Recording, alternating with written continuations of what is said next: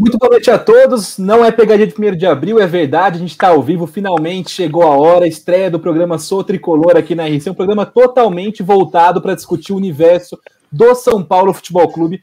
E olha, coisa para discutir do São Paulo não tem faltado ultimamente. Né? Meu nome é Felipe Otarujo, estou aqui com duas feras, o Gabriel Furman e o Zé Cardoso, dois especialistaços em São Paulo Futebol Clube e que vão dividir comigo essa resposta aqui toda semana, trazendo informação e discussão sobre o São Paulo. Sim, toda semana, toda quinta-feira, 22 horas, aqui no canal da RC. Eu sempre quis fazer a, a piadinha do na mesma bate-hora, no mesmo bate-canal, mas eu não vou fazer isso, não.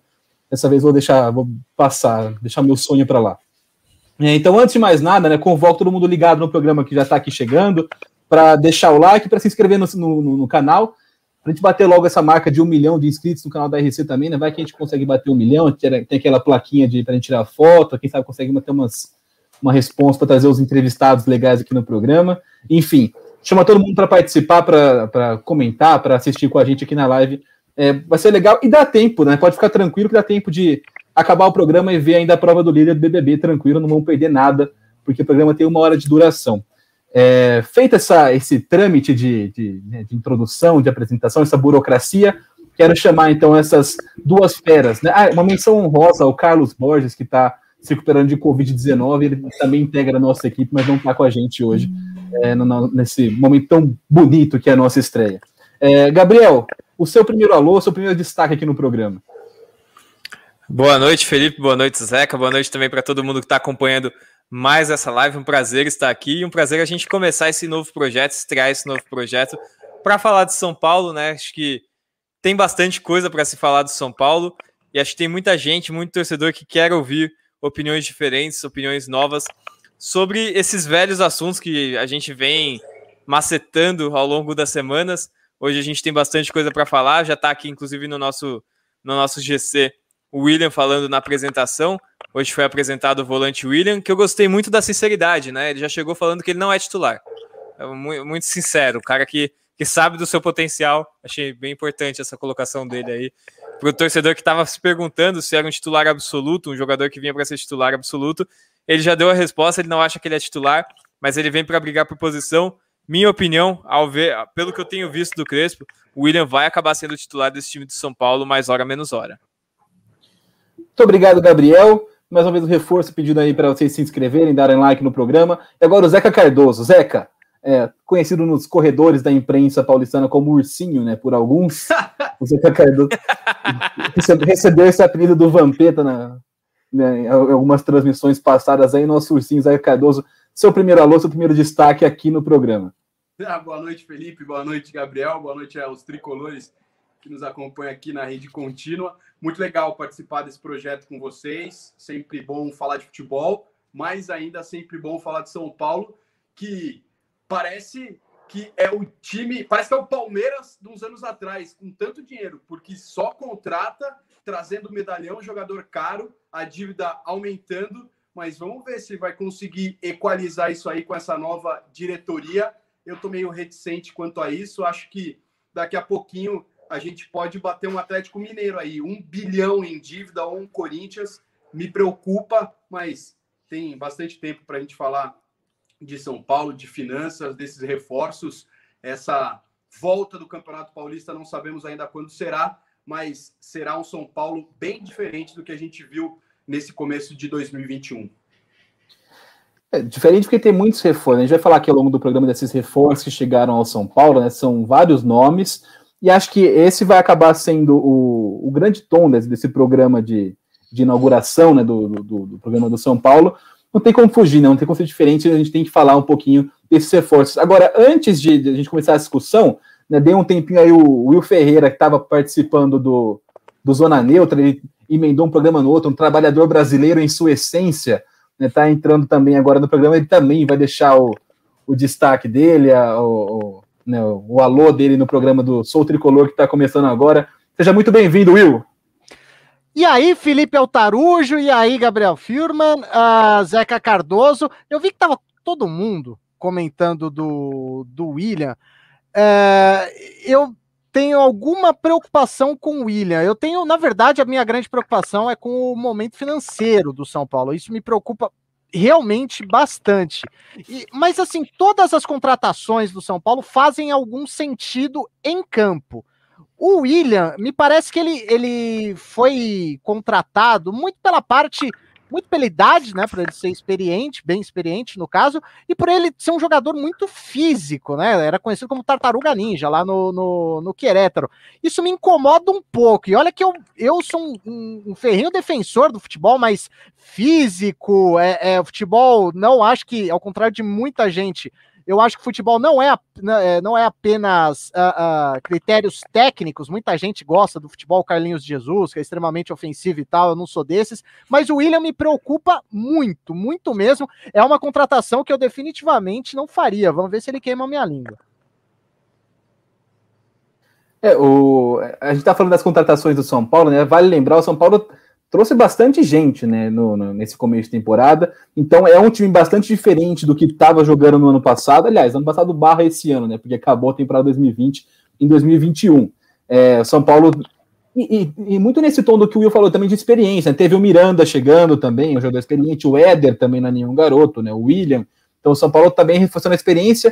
É, houve até alguma crítica em relação a, a, a, ao São Paulo do ano passado, né? O São Paulo do Diniz, que faltava um pouco de experiência, talvez o elenco era muito jovem, um grupo jovem, né, tinha só ali talvez Daniel Alves, um pouco mais experiente, o Juan Fran, né, o São Paulo hoje investindo em algumas outras lideranças né, nesse elenco, o William chegou hoje, como já destacou o Gabriel falando, não é um titular absoluto do São Paulo, né, então, para a primeira coisa, para vocês, como é que fica, como é que fica esse São Paulo, que é diferente do que era o ano passado e também é diferente do que começou a temporada, porque não tinha esses reforços em campo, né? Só o Bruno Rodrigues dos reforços chegou a estrear nesses primeiros jogos do Paulistão, né, com o Crespo. O resto ainda vai jogar nesses novos jogadores que São Paulo trouxe.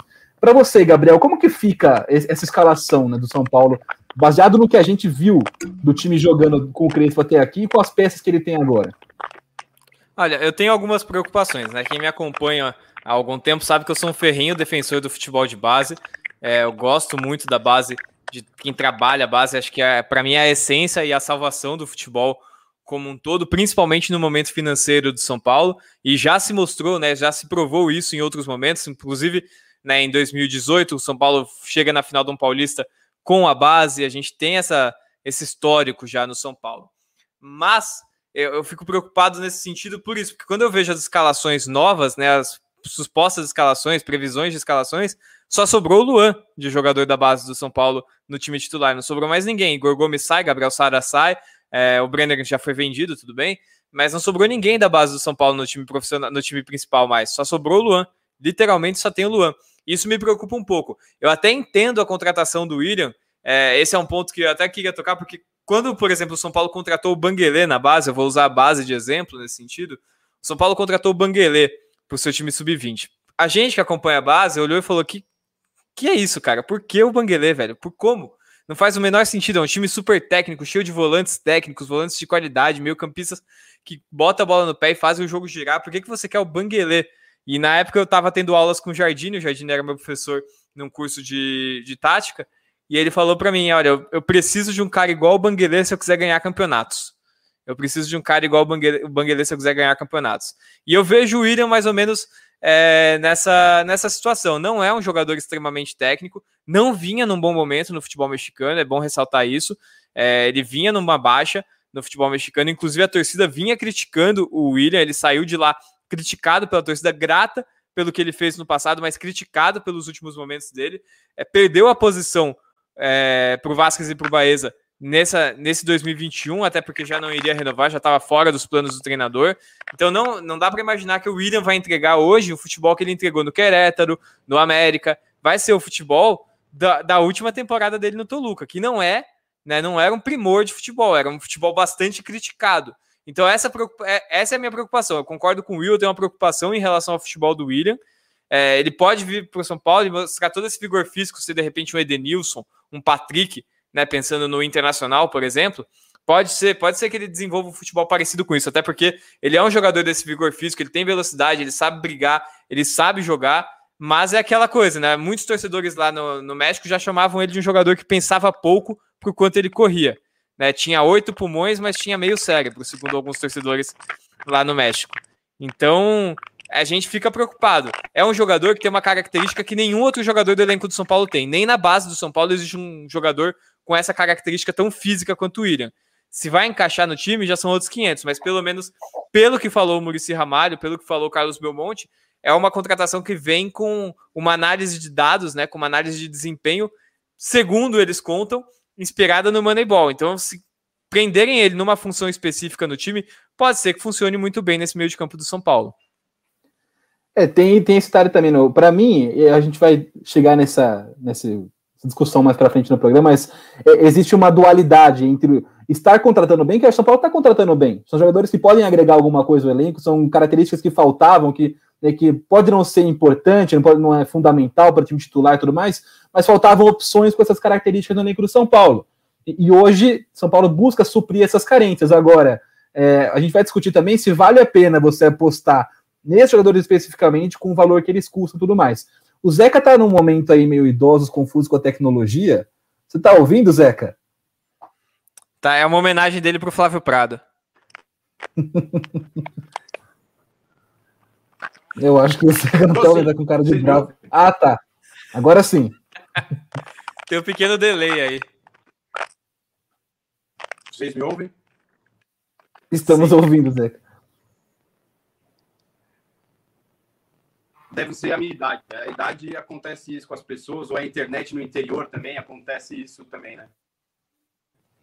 É, o Zeca é direto de Sorocaba falando com a gente, né? Isso é, é importante. O, participação também de, do tricolores em todo o estado de São Paulo. Vamos reconectar o... a internet aqui, eu já volto então. Sim. Tá bom, vai lá, faz, ah, reinicia o modem, faz a, todo, toda. Os, ah, Tem que deixar 10 segundos passos, fora da tomada, hein? 10 segundos fora da tomada, isso mesmo, assopra o, o modem também, igual a gente fazia. Enquanto isso, o Will fala um pouco sobre a, essa reformulação do elenco do São Paulo também. O, eu, eu vi uma entrevista do, do Carlos Belmonte no canal Arnaldo Tironi, e uma das coisas que me chamou a atenção naquela entrevista e que eu suspeitava, mas me decepcionou ter a confirmação, foi o fato de que o Fernando Diniz ele basicamente gostava de usar poucos jogadores do elenco. Ele usava os 11 titulares, tinha o Vitor Bueno, tinha o Tietê, que se alternavam né, também na, na titularidade. Uh, então o São Paulo tinha, sei lá, usava com frequência 13, 14 jogadores. O Crespo, desde o do defensa, ele, ele, ele não que ele faça um rodízio, não é algo nível Diego Aguirre ou Abel Ferreira, mas ele é um cara que varia mais. Ele, embora goste de jogar com a linha de três zagueiros, ele gosta de variar principalmente função, nem tanto posição, mas mais função do, do meio para frente.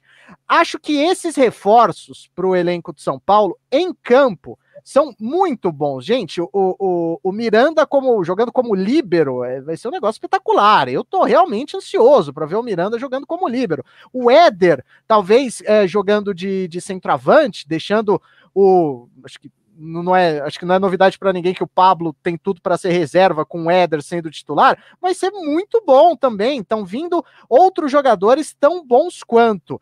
É, com exceção do, do, do William, que repito, é uma, preocupa é, é uma contratação que chega a me preocupar até mesmo. Só que ver esse elenco do São Paulo recheado é um negócio que, que me dá alguma.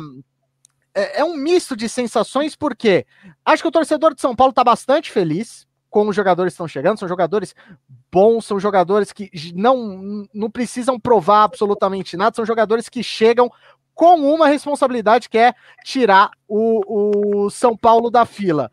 Só que, de novo, é, é, não tem como não bater. Eu realmente me preocupo com a situação financeira do, do São Paulo. Ok, aparentemente essa uh, uh, foi vendido, pelo menos na imprensa, que cabia no orçamento. Aí chegou a informação de que o, o, o São Paulo atrasou fatias né, do, do salário do, do Daniel Alves. Então, muita gente já está com o um pé atrás. Então, acho que é um misto de sensações. O São Paulo, o, o São Paulo, eu acho que vai com a, a mentalidade da primeira entrevista coletiva do Crespo. Assim que ele chegou, ele falou: olha.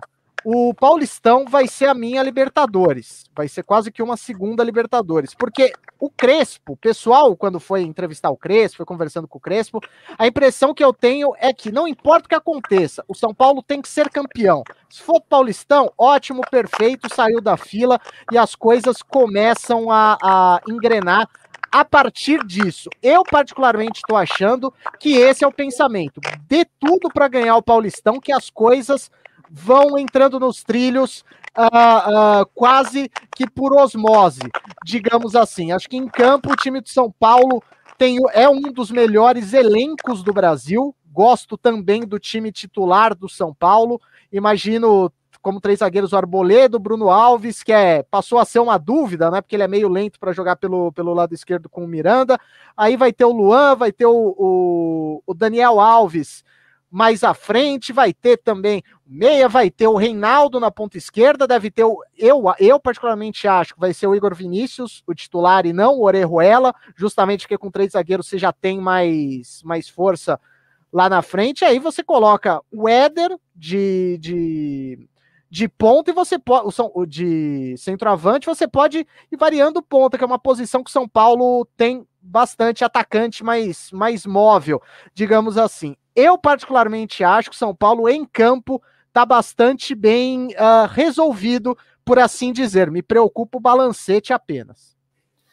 Exatamente, acho que essa é questão que eu quero trazer agora para a gente debater, inclusive, o... mas para não passar batido, né, essa versatilidade que você falou do elenco do São Paulo, a gente vê não só de um jogo para o outro, mas dentro do mesmo jogo, né, umas mudanças radicais de, de função, de estilo, de posicionamento dos jogadores em campo do São Paulo. O jogo contra o Santos foi muito claro. Esse primeiro tempo de São Paulo, São Paulo não conseguiu render naquele 4 a 0 no Paulistão, né, no, antes da paralisação. E aí, no segundo tempo, o, ele muda a formação do São Paulo. Ele coloca o Rojas e tira um, def, um defensor pra, e muda completamente a formação do time em campo. E o Santos não conseguiu mais jogar bola naquele momento. Então, o, o Crespo é um cara que, por essa, é, essa, esse tipo de mudança que ele gosta de fazer de um jogo para o outro e no decorrer do mesmo jogo, é, para ele ter esse elenco vasto, esse elenco rico de opções, é importante, né? Dá para ele ferramentas para conseguir essas mudanças. Agora, a pergunta que a gente faz é: e o custo-benefício desses reforços, né? E, e, né, a gente, o, a gente vê o São Paulo falando que não, é de graça, tá trazendo jogador sem contrato, o Éder estava fim de contrato, Miranda fim de contrato, mas assim, são salários caros, e salários é uma conta que você não paga só na hora de trazer o cara. Você vai pagar todo mês, vai, vai cair, vai ter que dar dinheiro pro, pro jogador. Né? Então, todos esses jogadores que, que, que vêm do futebol chinês, que, ou que, no caso do Orejuela, um estrangeiro, não são salários baixos. E a gente sabe que o São Paulo não está numa situação financeira muito favorável. Zeca, como que você vê essa, esse equilíbrio entre o reforço que ele é, sim, útil para o elenco do São Paulo, mas o custo-benefício dele pode causar um peso é, a longo prazo bastante complicado nas contas?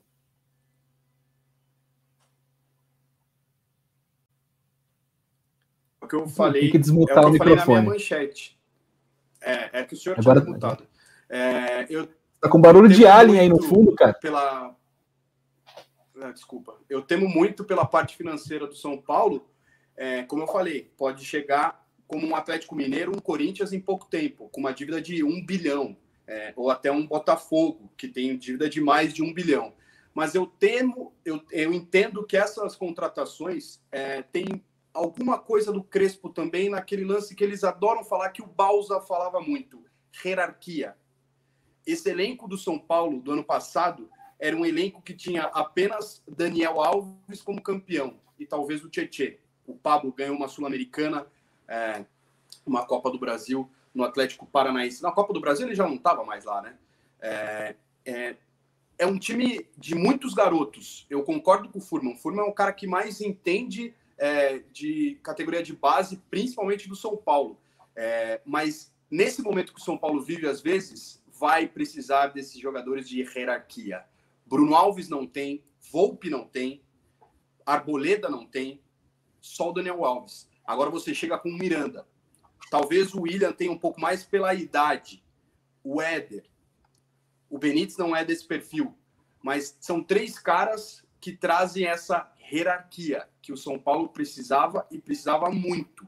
É, além dessa identificação, é, do Miranda e o profissionalismo. Isso me chamou muito a atenção hoje no William, no entendimento dele de como ele chega no clube e da função que ele tem que ter nesse elenco, que ele não é, que ele pode nem ser inscrito no Campeonato Paulista, ele falou isso abertamente.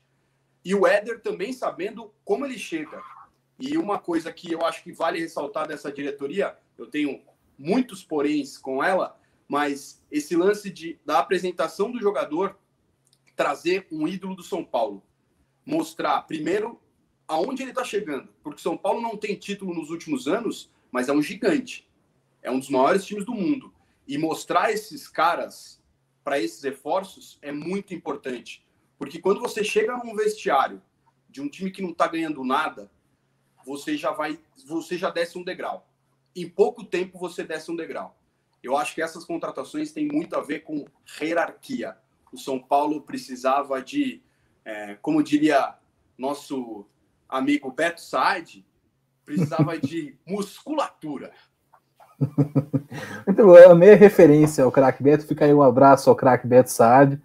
É, é, é, esse também acho que é uma discussão bastante válida, né? Porque é os caras que não chegam só para fazer é, a, cumprir função tática e ter opções de elenco e suprir carências, mas eles têm esse papel também de liderar o elenco, né? De, de, de, de dar um peso maior para esse elenco em jogos importantes. A gente né, tinha dados né, no, no, no São Paulo no ano passado quando o São Paulo cai fora da Libertadores na primeira fase, ah, o São o Paulo sofreu.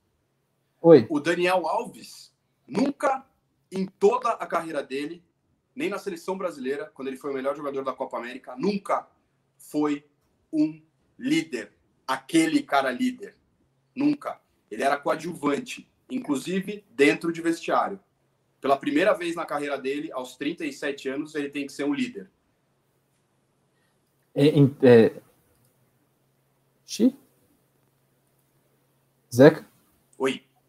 Ah, não, foi, foi o meu delay que, deu aqui um problema agora. O. não, o, eu abri a guia errada. Chega para todos, do... cara. Eu abri a guia do, do YouTube em vez da guia do, do, do nosso stream aqui. Aí falei, caramba, o Zeca tá mudo ali. Mas enfim, o, né, é, o Daniel Alves, ele é um cara que, que né, era cobrado muito essa liderança dele, talvez pela idade, talvez pela, pela experiência. E ele tem que ser cobrado né, de certa forma, mas também exigia-se algo que ele nunca, nunca, nunca foi ele o responsável por liderar a vestiário, por liderar equipes ao longo de toda a trajetória dele. É o cara, ele é o maior campeão da história do futebol. Isso é um feito, mas ele é, não, não é o cara que vai pegar o time e levantar um anímico do São Paulo, até porque o anímico do São Paulo é algo que está difícil de levantar ultimamente. É uma pressão é, é enorme no São Paulo. Você, você entra até em, até em página de notícias, né?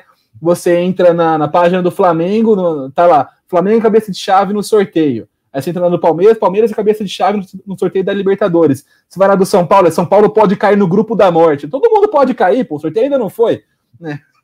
Enfim, o... como que faz para superar essa, essa pressão que tá no São Paulo, Gabriel? É, eu acho que é exatamente esse caminho que eles estão tentando traçar. Eu acho que eu, eu vejo contratações, especialmente nesse, no sentido das contratações que chegaram no São Paulo, como um ópio, né? É, é um ópio para a torcida. E a gente já vê esse efeito acontecendo é, instantaneamente, praticamente. A gente já vê.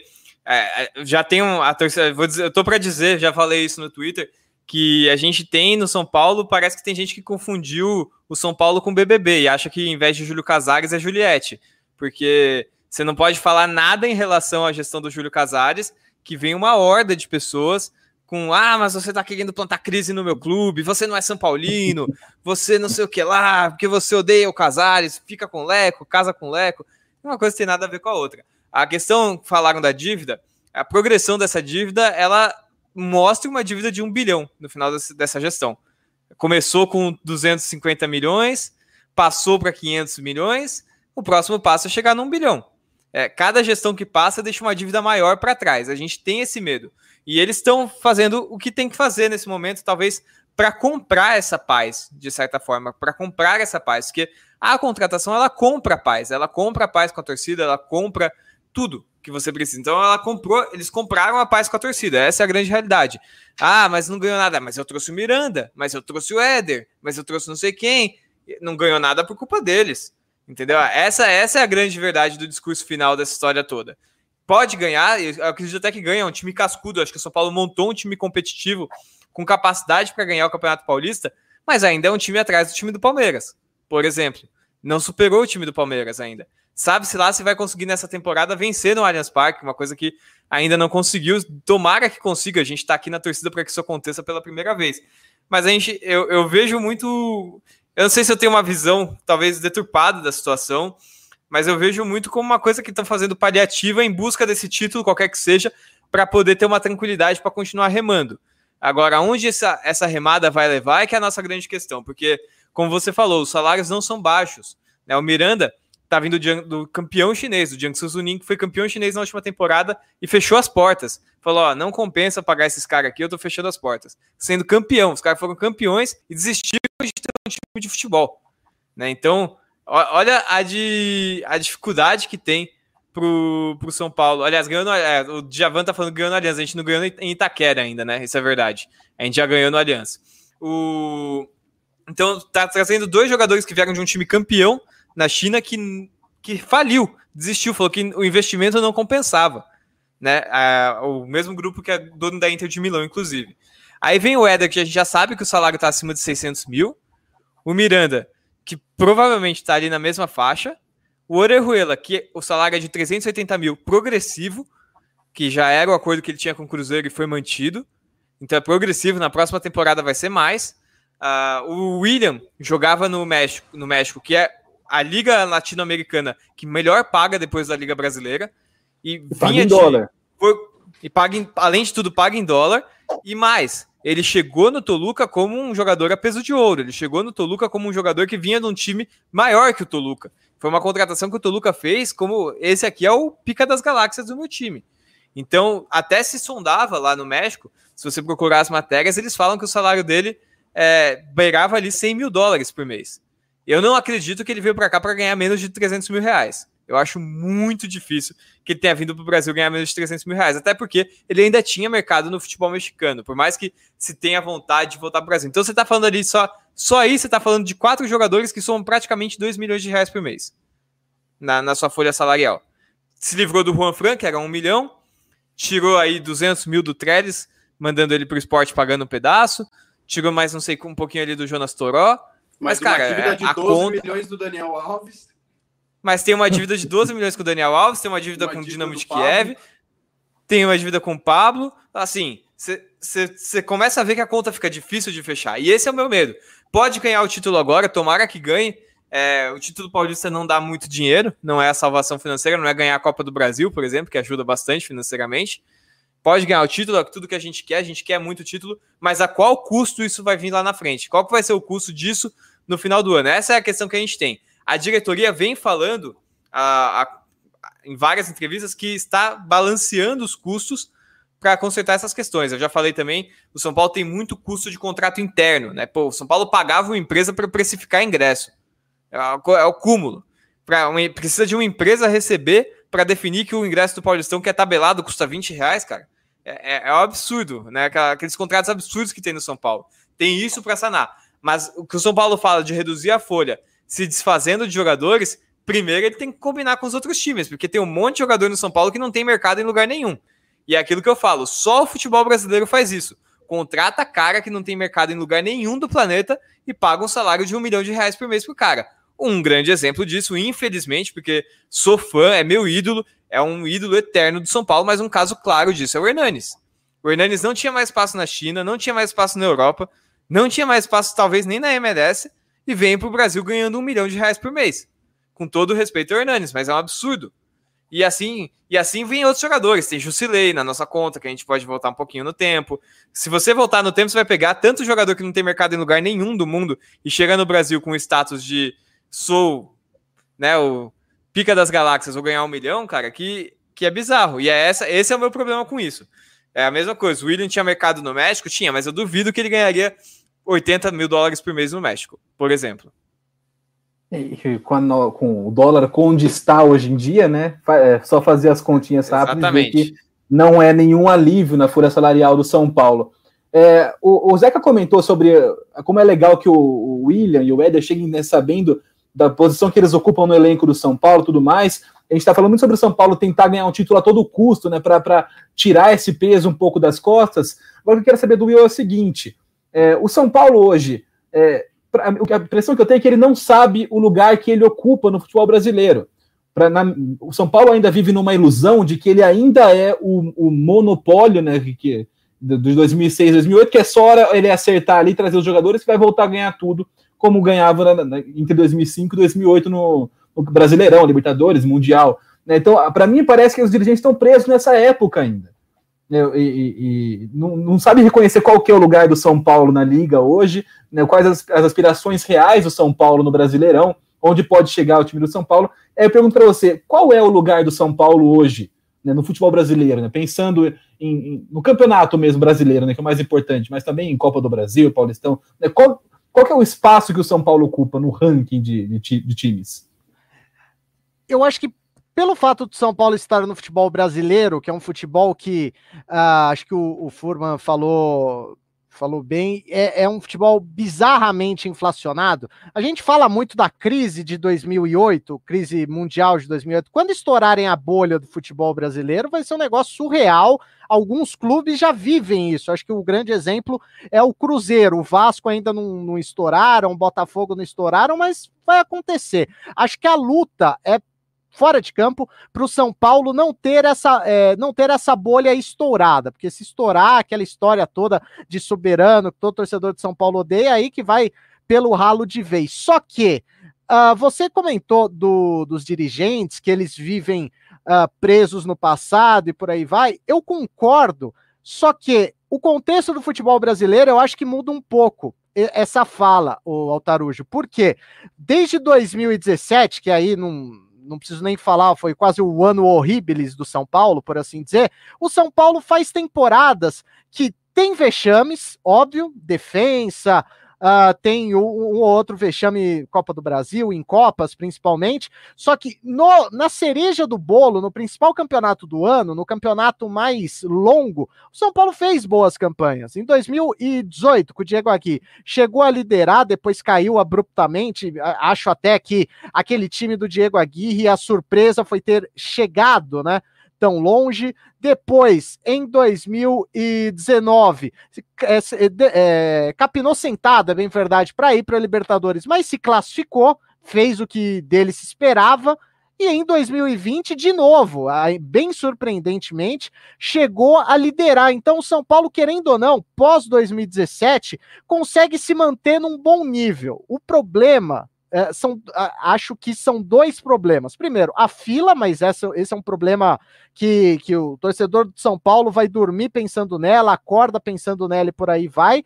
E acho que a, em alguns momentos, principalmente, há uma expectativa em uma torcida carente. E quando, é, é, quando você está carente, e aqui eu não falo apenas de futebol, cara, você começa a criar as ilusões que o, o que você falou, Felipe. Só que ilusões não de dirigentes anacrônicos que nasceram há sei lá quanto tempo e não sabem nada de gestão. Você começa a criar ilusão numa manada de pessoas. E efeito manada é uma das piores coisas que existem na face da Terra. Então eu acho que o contexto do futebol brasileiro ajuda nessa ilusão. O torcedor de São Paulo tem que se preocupar muito, só que tem sempre tem gente pior, e no caso de São Paulo tem muita gente pior. Quando a gente olha, vou, vou fechar ainda mais, quando a gente olha para o futebol paulista, o Red Bull a gente tem que tirar, porque, porque tá numa boa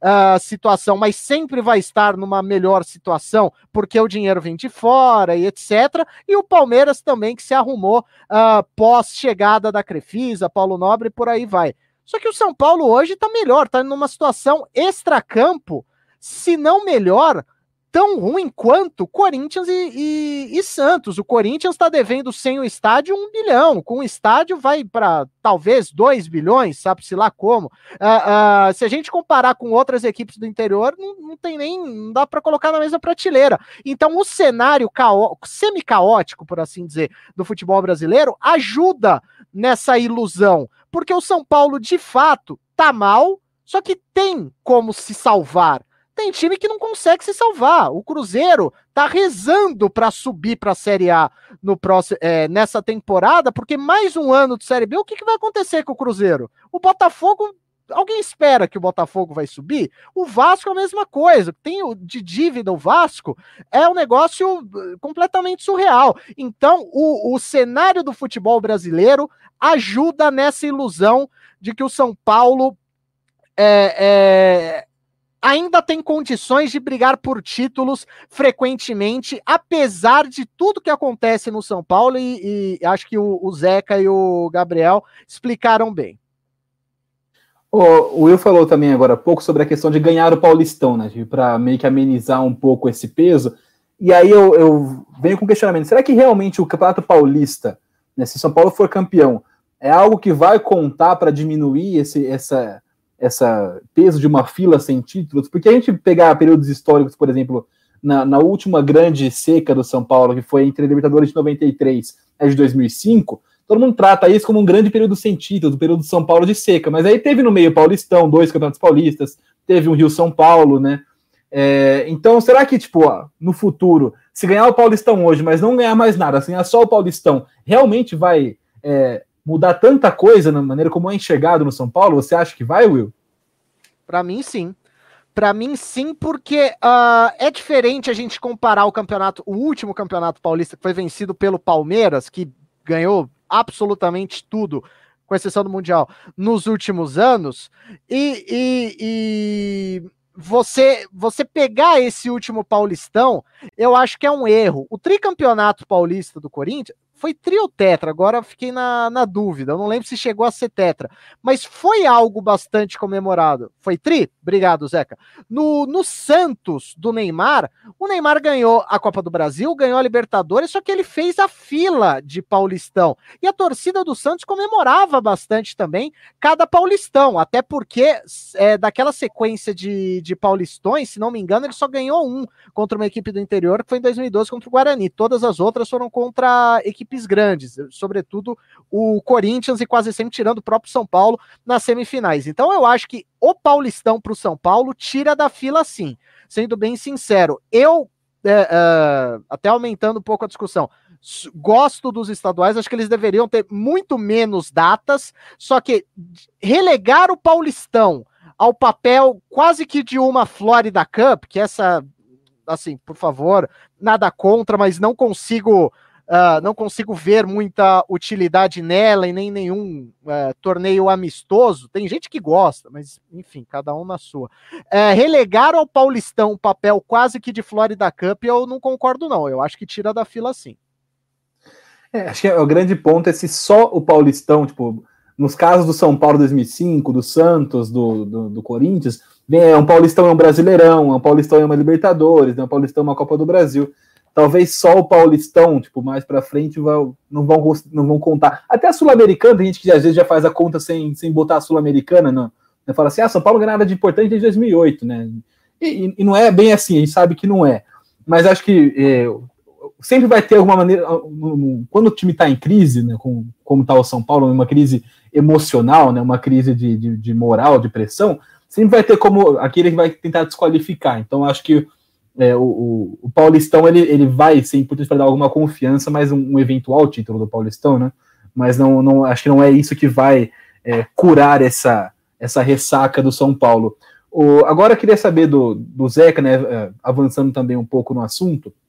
A gente está falando sobre o custo-benefício das contratações, né? Sobre a, a dívida do São Paulo que está se tá crescendo cada vez mais. E a gente tem um negócio que é bastante sintomático do futebol brasileiro né? A gente tem uma. Os times errando muito ao longo dos anos em montagem de elenco, em montagem de times. Então, por exemplo, o São Paulo em 2017 é, tinha ali no seu elenco o Brenner. E aí contratou o, o Trellis. Se você bota no papel em 2017 quanto custava o Brenner e quanto custou o Trellis ao São Paulo, fora o valor da transferência, que já foi alto porque é o Trellis. Né? O Trellis, o, o Trellis é, foi parar no São Paulo. Né, de alguma maneira. De graça né? é caro. Não... É. Não, e, e, não foi de graça, São Paulo pagou, pagou para tirar ele do Vitória. Foi, o Trellis foi disputado pelo Corinthians e pelo, pelo São Paulo. Né?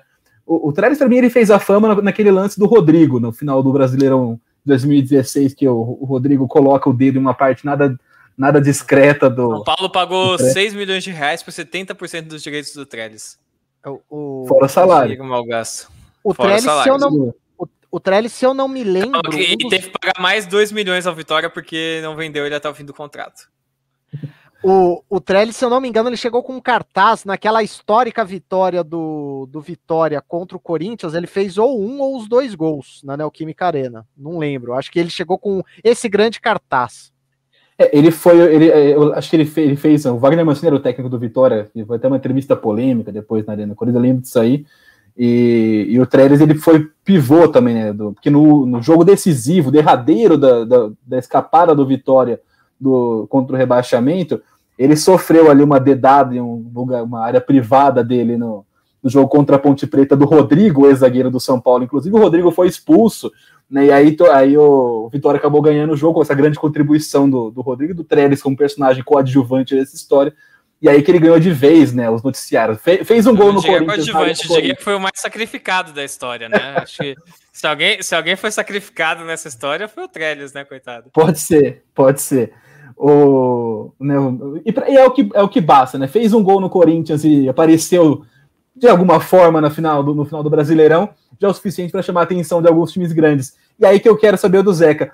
O, porque tem o Trez, tem uma série de jogadores que São Paulo traz para compor elenco, a gente faz uma discussão. Elenco não se compõe com a base, Zeca? Para que, que tá? A base é só para formar craque, né? É, a base é para formar craque. No Brasil é esse pensamento, né? Que a toda hora você vai ter um craque e, e não é a realidade. É, mas tem um outro ponto do São Paulo nessas contratações é, equivocadas. O São Paulo, eu, e eu volto até um pouco na pergunta que você fez para o Will. O São Paulo não sabe aonde ele está, para onde ele quer ir e como ele vai até lá. Ele quer ganhar um título mundial. Só que o processo, como você faz para chegar até lá? Existe um caminho. Então, primeiro você precisa identificar onde você está, para onde você quer ir, como você vai até lá. O São Paulo não tem essa ideia. Troca de treinador, como se troca de, de roupas íntimas. É, aí você perde o elenco, porque um treinador chega, que é um tipo de jogador, troca, você traz, daí troca, que é outro tipo de jogador. A base não vai olhar, porque um treinador chega e fala assim: pô, esse clube aqui tritura treinadores. Eu vou pôr um moleque, eu vou me queimar com um moleque. Isso o Murici já falou, eu já ouvi do Murici isso. É difícil por garoto. É difícil por garoto. Eles não vão conseguir segurar a bronca. A hora que você põe um cascudo, um cara rodado, ele segura, já rodou. O Murici revelou quantos jogadores o Murici revelou no. Um dos caras que eu mais admiro no futebol, mas quantos jogadores o Murici revelou de 2006 a 2008 no São Paulo? Só o Pouquíssimos. treino. Se, se, se a gente for ver, é o Breno. Ah, Talvez os que ele revelou, na verdade, foi meio forçado a revelar, né? Na verdade, não é, não é nem que ele revelou, ele foi forçado a revelar. Ele não teve e o São- escolha. É, Nesse pacote até o Oscar técnico. entrou, né? Não, o São Paulo tritura técnico e tritura jogadores, até o Oscar, mas o Oscar mesmo. Se eu não me engano, ele perde um pênalti no Morumbi, numa Sul-Americana no começo, não sei se era Sul-Americana. Contra o Atlético ainda. Paranaense, São Paulo foi com o Sub-23. Ele perde um pênalti e já vira, nossa, esse moleque não serve. No, no São Paulo nunca serve. O Breno quase não serviu. Aí serviu muito, os caras venderam um moleque antes do final do ano, que tava brigando por um título, uma coisa que ninguém entendeu muito bem. Ah, mas ele quer ir, tudo bem, eu, eu também iria.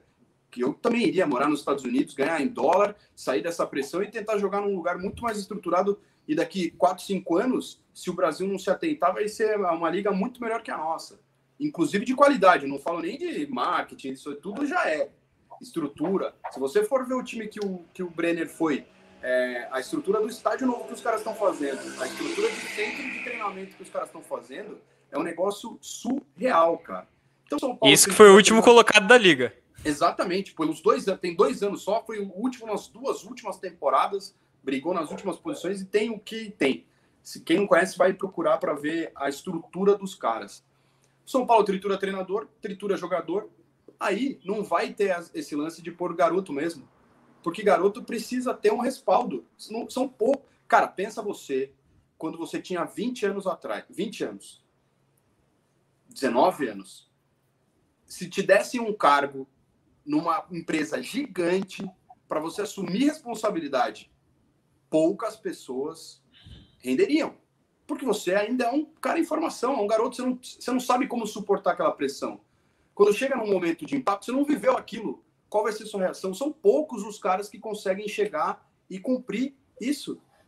Imagina não se é uma é empresa que está devendo resultado há muitos anos ainda por cima e você Exato. tem toda a responsabilidade de levar esse resultado. Só isso. Imagina você chega agora numa empresa que foi uma das maiores do mundo, com uma história fantástica, que já foi líder de mercado. Aí você tem 20 anos, você vira um cargo de gerência alto para voltar a esse patamar. É o São Paulo hoje. Você jogar isso na, nas costas do Brenner, do Igor Gomes, do Gabriel Sara, do Luan, do Diego Costa. É difícil, não, é, não, não são todos os jogadores. E não só isso, qual foi a preparação que esses jogadores tiveram para esse momento? Zeca, você fala, você tocou nesse ponto de ah, do jogador, do que o Murici fala também sobre isso, né? O Murici ele fala uma frase que ele fala que ele não tá lá para ensinar jogador a fazer alguma coisa, né? Que é uma, uma, um dos maiores absurdos que eu já ouvi na minha vida. O treinador tá lá justamente para isso, por isso seu nome é treinador. Você está lá justamente para ensinar e para o cara evoluir com você. Como diz o Bielsa, é, tem que botar para mostrar que, que sabe, né? Que funciona, não para mostrar que não funciona. E o Murici sempre acabou fazendo mais do contrário, até porque é, é, essa posição que você falou. Por que, que o treinador vai ensinar? Ele não tem nem tempo de ensinar o cara, porque se em três meses ele não tiver resultado, ele tá fora, ele, tá, ele é mandado embora. E você falou sobre a pressão que é, e tem uma questão que eu entrevistei o Erasmo Damiani, ex-coordenador da seleção de base do Brasil, hoje gerente de base do Atlético Mineiro, passou pelo Inter, fez essa estrutura do Palmeiras que hoje é competitiva no futebol de base, coisa que o Palmeiras não era há 40 anos praticamente. Revelou Gabriel Menino, Gabriel Veron, uh, Gabriel Silva, Gabriel Jesus, quantos Gabriéis, né? Um nome maravilhoso para se revelar, eu concordo. Gabriel Furman. Exatamente, só revelações, só pessoas magníficas. E ele falou o seguinte: a torcida, existiu uma torcida no Brasil que tem um pensamento diferente em relação à base. E essa torcida é a torcida do Santos.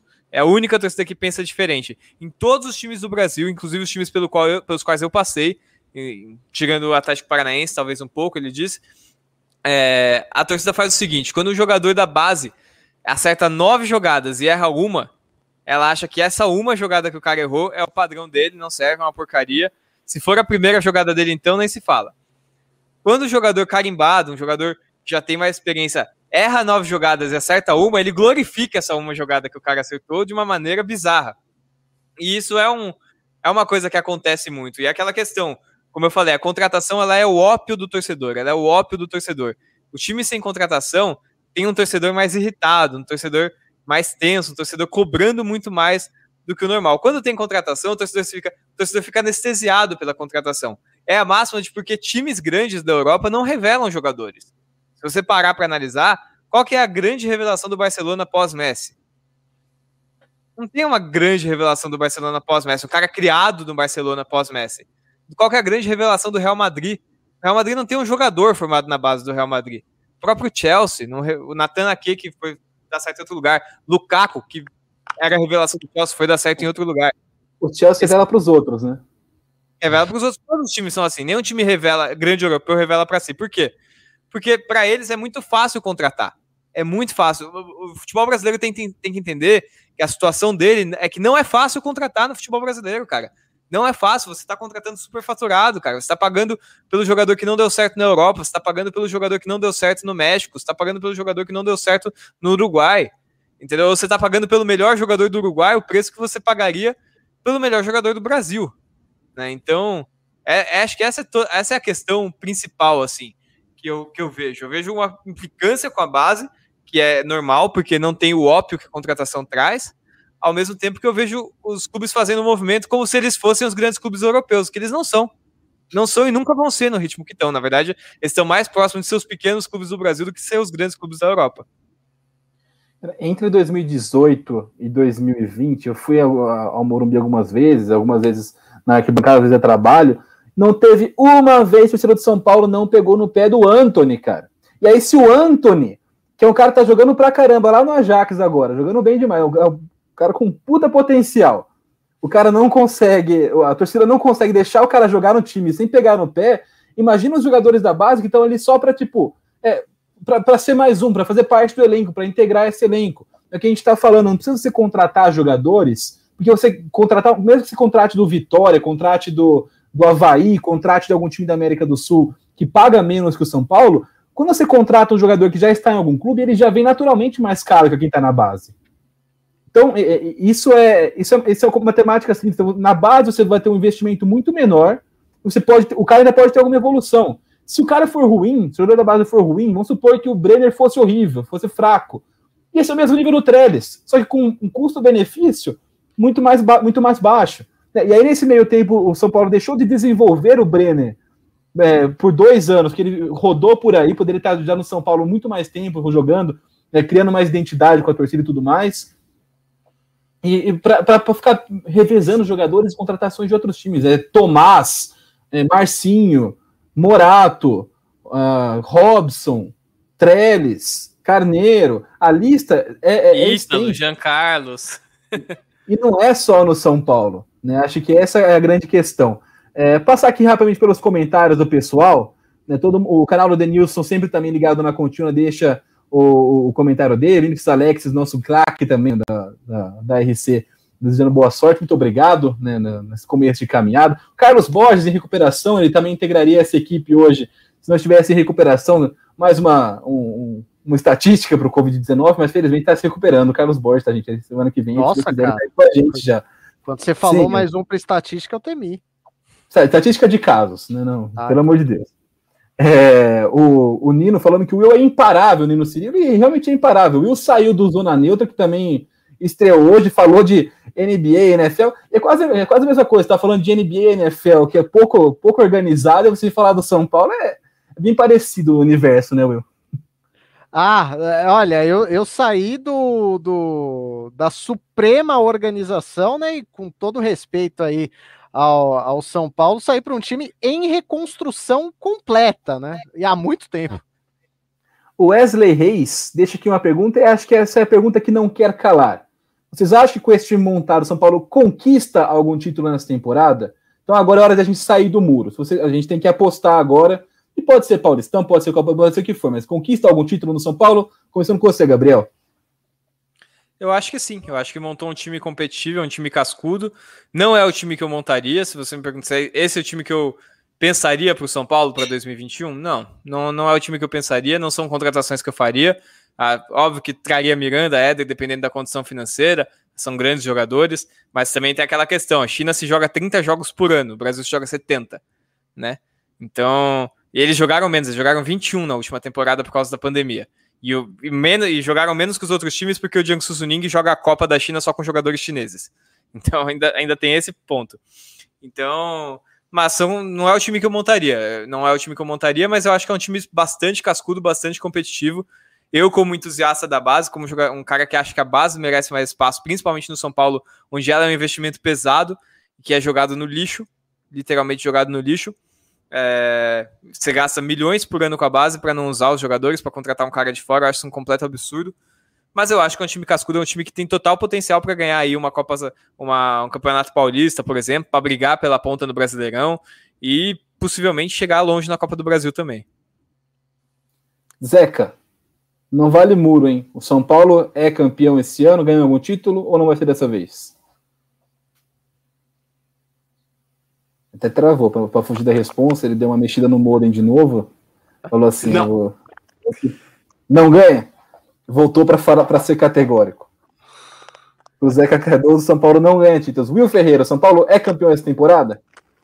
Para mim, sim, e campeão do Campeonato Paulista. Acho que é, recolocando, conquistando uma taça, acho que pouco a pouco o São Paulo vai se uh, vai acordar para a realidade, saber que é mais difícil do que. saber que a realidade ela é bem mais dura, mas para isso precisa de tranquilidade. Essa tranquilidade acho que vem ganhando o Campeonato Paulista. Cara, eu queria é, compartilhar do otimismo de vocês, né? E até, até para fechar a live num, num espírito otimista, maioria falando que vai ganhar, mas eu acho que vou fechar com um empate. Eu acho que não ganha. Acho que o problema para mim está em fazer de ganhar o título uma obrigação tão grande. E é justamente esse tipo de peso que tem atrapalhado tanto o São Paulo nos últimos anos. Além de alguma, além claro, de questões extra-campo, então a gente falou da diretoria do São Paulo, para mim, a maior responsável pela derrocada no Brasileirão foi a transição de uma diretoria para outra ali no, na virada do ano 2020 a 2021. Que você pegar, ó, inclusive a tabela, o, o desempenho do São Paulo, é coincidente, né? Virou a gestão daquela maneira. Chega os caras falando que já vão trocar diretor, mandando mensagem, trocou tudo no São Paulo, foi uma resultação completa, o campeonato rolando. Sim. Então, é, basicamente. Não, e, e, um de... e, e, um detalhe. É... Eu, eu, eu, fui setorista do São Paulo, mas a gente, nos clubes grandes, é, a gente tem muito menos acesso a, a, vestiário mesmo, aquele contato jogadores e tal, do que você tem no interior. Eu fui setorista por dois anos aqui do São Bento, e quando disputava a Série B, caindo e tal, hoje está de volta à primeira divisão paulista. Uma das coisas que jogador mais preza além de verdade dos dirigentes, aquele olho no olho, o cara fala, ó, tô devendo, vou pagar dia 25 do mês que vem, é quando dirigente que entra derruba dirigente que vinha fazendo bom trabalho. E o Pássaro tinha muito, mas muito respaldo pelos jogadores. Os jogadores gostavam do Alexandre Pássaro. Não estou julgando se o trabalho dele era bom ou ruim, ele ser palmeirense, ele não ser, o que eu acho um absurdo isso, né? Mas as pessoas querendo falar, o futebol é profissional, o cara pode torcer para qualquer time. É, mas o pássaro, a, não continuação do pássaro, né? E, e também a minar o Raí de todas as maneiras para ele sair, isso contribuiu muito, muito, porque jogador não gosta desse tipo de coisa e ele chama de trairagem. E jogador fica ressentido com isso. E não é que tira o pé. Não, os caras continuaram treinando, jogando, mas perde um pouco aquela confiança, aquele respaldo, porque o São Paulo deve para jogador. E eram os, os caras que negociavam, os caras que deixavam esses caras mais tranquilos, eram Raí e principalmente Alexandre Pássaro. E vale lembrar que a campanha de, de, a campanha presidencial do Júlio Casares, ela teve dois momentos, né?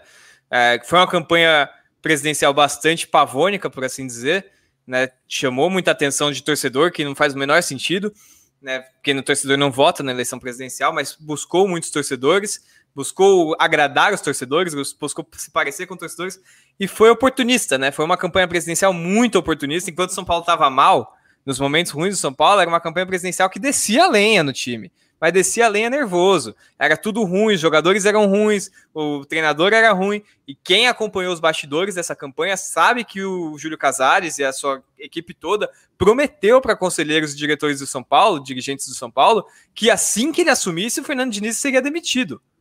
Isso estava claro, que assim que o Casares assumisse, Fernando Diniz e Raiz, Raiz estavam demitidos.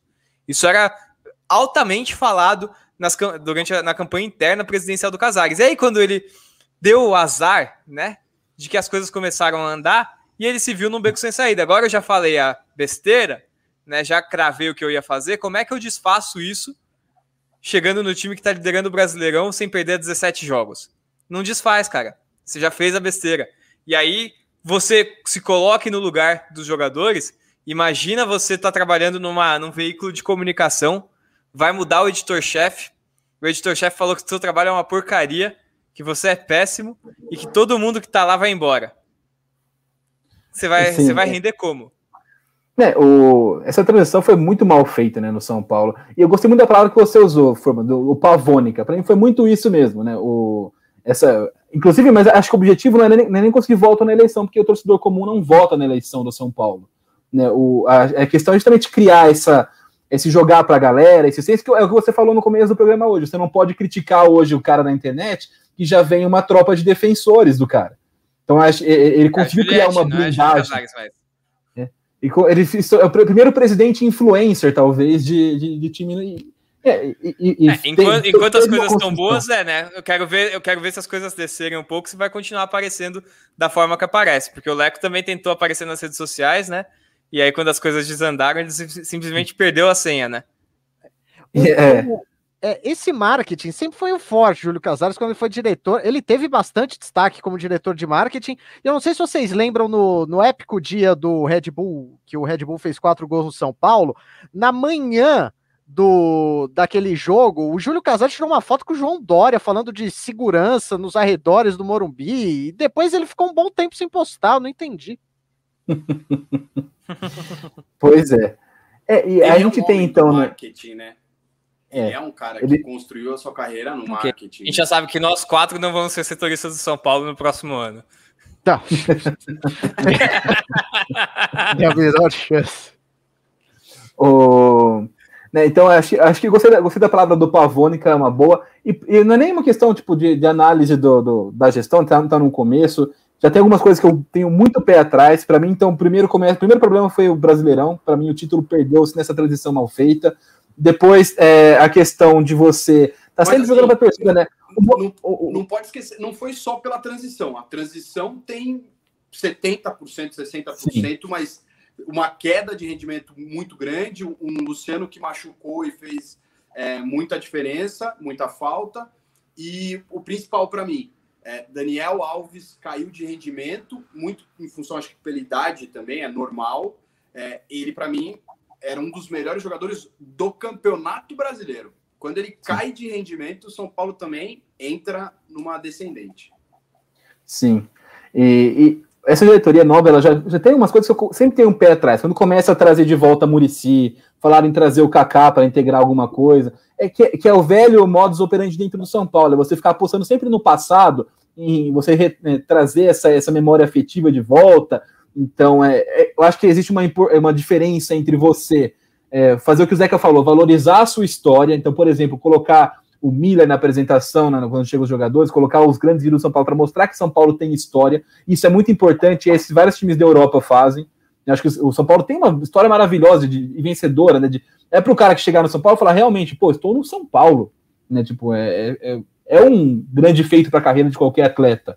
Né? E ao mesmo tempo, você colocar essas pessoas com cargos administrativos no clube já me parece um pouco demais jogar para a torcida.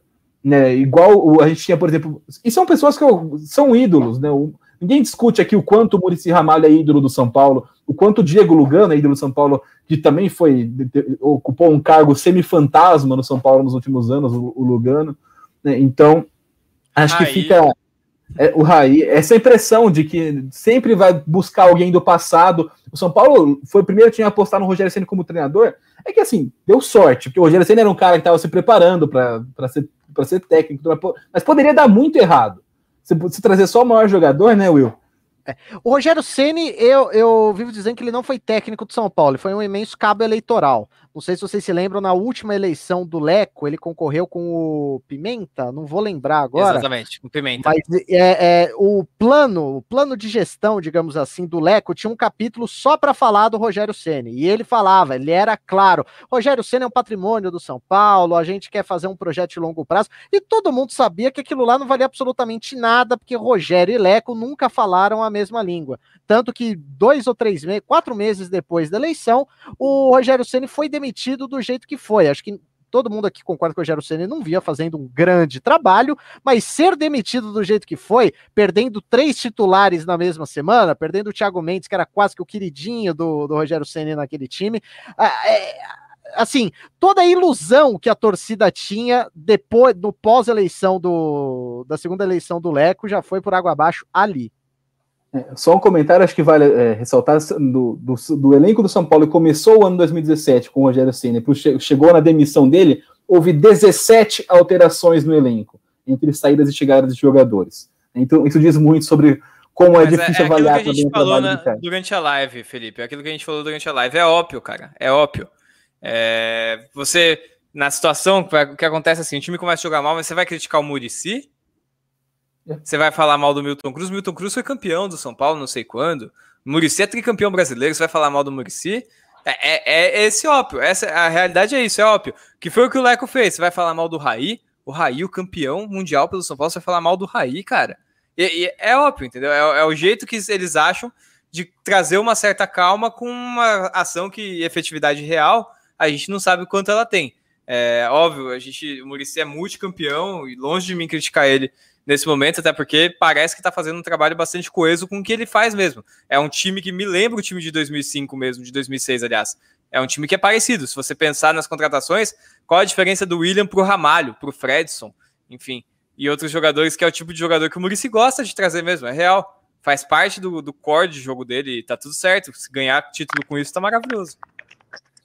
É, pessoal, a gente já tá. Diga, Zeca, fale. Não, só espero que o William seja melhor que o Fred e o Ramalho.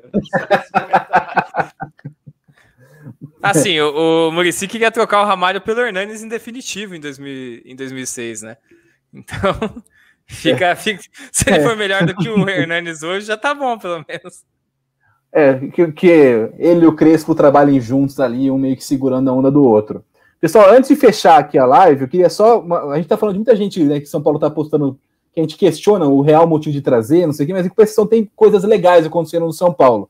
Uma delas é que destaca aqui o Bruno Cardoso nos comentários, a chegada do Alex para cuidar das categorias de base do São Paulo. Então eu quero que o, o, o Furman, né, que é o nosso especialista em base também, não só em São Paulo, mas também em categorias de base, fale um pouco sobre a chegada do Alex da equipe dele para o São Paulo, que eu vejo com muitos bons olhos.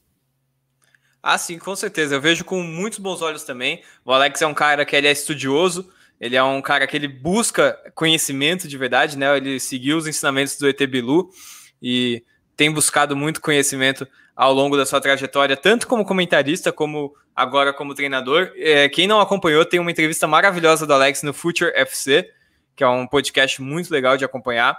E ele fez um. Nesse podcast, ele fala bastante sobre os conceitos dele de base. Ele tem muitas coisas que ele traz que são bastante interessantes em relação à formação dos atletas. Ele fala sobre ah, o excesso de profissionalismo muito cedo na carreira do atleta. É, ele fala sobre o excesso de lesões em atletas menores que 17 anos de idade. A gente tem casos no São Paulo de menino de 18 anos de idade com três lesões de ligamento. Isso é um negócio que não pode acontecer. E por que, que isso está acontecendo? Qual, onde é o peso? Onde a gente está errando na medida? Que existe um conceito que as pessoas não são muito a, a conhecedoras, acho que de modo geral, mas que quem acompanha um pouco mais a base já sabe, que existe uma etapa onde você coloca cada coisa no futebol de base. Existe uma etapa para brincar, existe uma etapa para aprender tática, uma, etapa para aprender técnica, uma etapa para ser competitivo. E a gente tem hoje um cenário que é bizarro no futebol de base, que aos 15 anos o menino está com uma bolsa da Gucci, né? Ele tem um empresário, um assessor de imprensa, tem cara, joga campeonato com posa de modelo para Adidas, enfim, e assim por diante, e é uma coisa muito louca, porque isso tira do menino a diversão de jogar bola. Ele parou de jogar bola por brincadeira, por gostar de jogar bola, e passou a jogar bola por ser um profissional do futebol. O que, que isso faz com o menino? Faz com que o menino, quando ele não tá jogando bola, quando ele não tá obrigado a jogar bola para treinar, nas seis horas por dia que ele vai treinar, nas quatro horas por dia que ele vai treinar, ele não vai jogar bola, cara, ele vai fazer outra coisa, porque aquilo não é mais uma diversão. Aquilo deixou de ser uma diversão para ele. Aquilo passou a ser um trabalho. E é muito cedo para esse ser um trabalho para ele. Então o Alex toca nesse assunto, toca em vários outros assuntos, toca em estilo tático dele, também fala sobre quais são os conceitos táticos que ele quer trazer para o São Paulo, quais são os conceitos de formação técnica que ele quer trazer para o São Paulo. Eu acho uma bola muito dentro, até porque eu gosto muito do Orlando Ribeiro, é, é meu amigo, é, são, cara, Orlando Ribeiro tem quase tem mais de uma década na base do São Paulo e eu tenho praticamente mais de uma década também cobrindo a base do São Paulo. Então a relação de amizade se forma nisso aí, não tem como. É um cara que não é o maior estudioso de futebol, não tem esse conceito que o Alex tem, não é um treinador tão conceitual, mas é um treinador super competitivo, sabe montar times bem competitivos. Inclusive, tem uma entrevista marcada com ele no meu canal na Twitch, no dia 5 de abril, às 8 horas da noite. Quem quiser acompanhar é twitch.com.br GabrielFu. Inclusive, amanhã tem Bruno Petri, esse treinador de sub-15 do São Paulo, que revelou o Lucas. Mas enfim, é, é uma bola surpreendente. São Paulo trocou, não trocou seis por meia dúzia, não. Trocou um treinador que é um bom treinador, mas é um treinador que hoje, para mim, tem um perfil de treinador de Série A2, de Série A3 do Paulista, por um treinador que tem um perfil de um formador, de, de um formador mesmo, de um cara que vem para ser formador e a partir dessa, desse perfil de formador, quem sabe se tornar um treinador de Série A. Muito bom.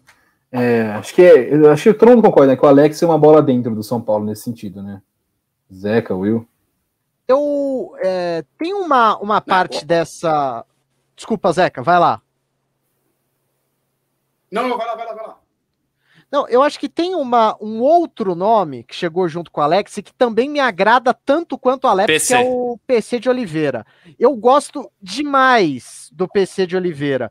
Uh, como treinador de, de, de futsal, não, não, vou nem falar, ele está entre os maiores da história, mas como treinador de futebol, ele começou muito bem na Ferroviária, ganhou Copa Paulista, depois o trabalho dele deu em água na Ferroviária, ele não foi bem no Aimoré também, só que eu acho que a chegada do PC de Oliveira para ser é, para a base do São Paulo, ela tem muito, muito, muito, muito mesmo a agregar. E sendo bem sincero, eu acho que tem. É, eu, se fosse dirigente de São Paulo, eu ia propor uma inversão: PC de Oliveira técnico e Alex como auxiliar. Eu acho que a vivência do PC de Oliveira até mesmo com jogadores mais jovens do próprio futsal, eu acho que justificaria isso. É claro que tô longe de cornetar o Alex, porque eu acho ele uma, uma figura, uma, não só um atleta, mas uma figura bastante acima da média no cenário do, do futebol. Mas eu acho que o, o, a chegada do PC de Oliveira eu vejo com olhos tão bons quanto a chegada do Alex. Então, muitos bons olhos na, na, olhando para a base do São Paulo, né, Zeca? Não, o, o, Não, o Alex. O, só queria falar que o Will é tão fã do Alex que ele até copiou o cabelo. Do Alex eu gosto da postura, da ideia de jogo e principalmente da maneira que ele entende o futebol e enxerga o futebol. Isso para mim é o mais importante. E para a gente estava falando de pressão, só para fechar, é, vários jogadores eu já tive esse contato deles falarem assim após uma vitória, ei, gostou, comemorou até nisso que o Furman falava sobre a pressão desses meninos jogando e tal. Jogador virar e falar assim, eu não comemoro mais vitória, eu só sinto alívio. Então isso para mim já deixa tudo claro de como tóxico virou o futebol cada vez mais. E não só o profissional, hein? isso acontece já na base. Faz sentido, Zeca. Pessoal, o papo tá muito bom, né? A gente até estourou 10 minutos, 11 minutos agora do tempo que a gente deveria ter de programa, que era uma hora só. Mas como é o último programa da noite na RC, a gente né, conseguiu abrir essa, essa elasticidade, digamos assim. Então a gente retoma esses papos sobre o São Paulo na semana que vem. Toda quinta-feira, a partir de agora, a gente vai estar ao vivo às 10 horas da noite aqui, na, aqui no canal da RC. E só o último recado, então, para vocês seguirem realmente a gente, né? Dar, o, o, like no vídeo, se inscrever no canal. A gente está. É, não falta tanto assim para a gente chegar no nosso 1 milhão de inscritos, estamos com 9, um pouco mais de 900 mil. Quem sabe a gente consegue essa plaquinha de 1 milhão aí para, além de fazer uma fotinha para o Insta, a gente chamar os entrevistados legais e falar assim: ó, oh, a gente tem um milhão, uma plaquinha aqui, na, né, você vir aqui né, trazer alguém legal para falar com a gente, precisa trazer um o nosso Murici, alguém para né, dar essa moral para a gente aí, para a gente conseguir é, chegar a essa marca, conseguir né, crescer cada vez mais. E foi um papo muito legal esse, esse, né, esse primeiro programa, acho que deu para sentir um pouco como vai ser a vibe do, do, do Sol Tricolor daqui para frente.